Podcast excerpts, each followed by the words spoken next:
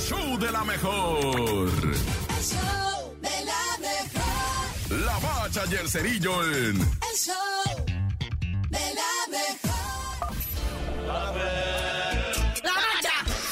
¡La bacha! ¡La bacha! ¡La misma bacha!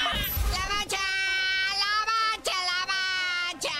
Muñequito santo, seriedad absoluta ante el tristísimo caso de una víctima que en este momento pues pasa, pasa así por, por mucho sufrimiento y todo, porque fue asaltada presuntamente por un profesional internacional del fútbol. ¿De qué estoy hablando, muñeco? De Dani Alves, este jugador de fútbol, que tú dijeras, bueno, está chavo, no se le fueron las cabras al monte, le ganó la calentura. Es un señor de 39 años, ya pelón, con hijos ya grandes, con... O sea, no, güey, ya no es desgracia, güey, jugándole al chaborruco ahí en el antro, manoseando a las muchachas. Tiras pa' maestro, hijo. Malicia la güey. No manches, ¿qué es eso? Ven a Dani Alves entrar al, al antro y todo el mundo se pregunta, aguas, ahí viene el papá de alguien.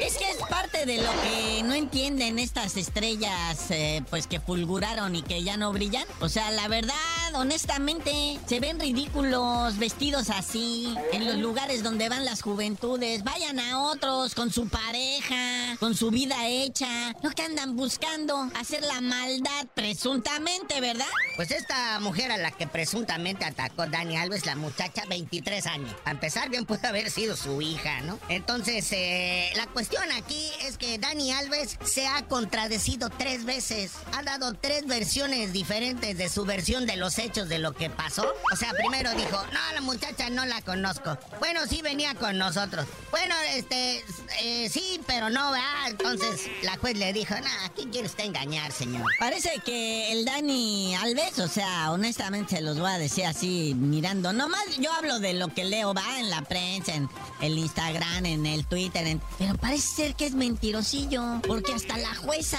le enseñó un contrato. Señor, usted gana 300 mil euros al mes, no 30 mil dólares como me vino a decir a mí. Es usted mentiroso, señor. Aquí tengo contrato en mano. Y el contrato con el Puma ahí logo, ¿verdad? Entonces, este, también le negaron la libertad provisional. Estaba presionando mucho su defensa para esto. Pero dice la jueza que pues Dani Alves tiene la solvencia económica para huir del país. Así que le negaron esta libertad. Quiere cambiar de abogada Dani Alves porque pues esto no le está funcionando para nada. Y pues, fíjate, entonces se, se ventila, ¿verdad? Este millonario sueldo que ganaba este futbolista ahí en el, lo que viene siendo los Pumas. O sea, ganaba al mes 6.1 millones de pesos. O sea que estamos hablando que el Dani Alves, así sin pegarle recio a la pelota, gana 200 mil pesos diarios. 200 mil pesos diarios. No.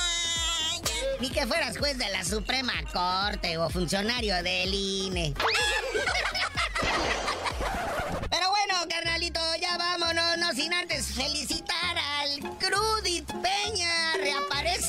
O sea, primero Cristiano Ronaldo, ahora el Crudit Peña llegan al fútbol árabe. Puro crack, que ya está en el ocaso de su carrera, ¿verdad? Que se quieren jubilar chido allá en los Emiratos Árabes Unidos. Llega al equipo Al Dair. Pero como está prohibido el chupe allá, pues el Crudit Peña a ver cómo le va a hacer, ¿verdad? Es lo que yo me quedé así, dije, pues mucho ánimo, mi Guli, te, te quiere, se te desea lo mejor y parece ser que anda completamente limpio y renovado. Le deseamos que sostenga fuerza, carnalito, y si no, ya sabes, aquí te esperamos. Pero ya, tú dinos por qué te dicen el cerillo. Hasta que el Guli regrese a la tribuna del anexo, les digo. el show de la mejor.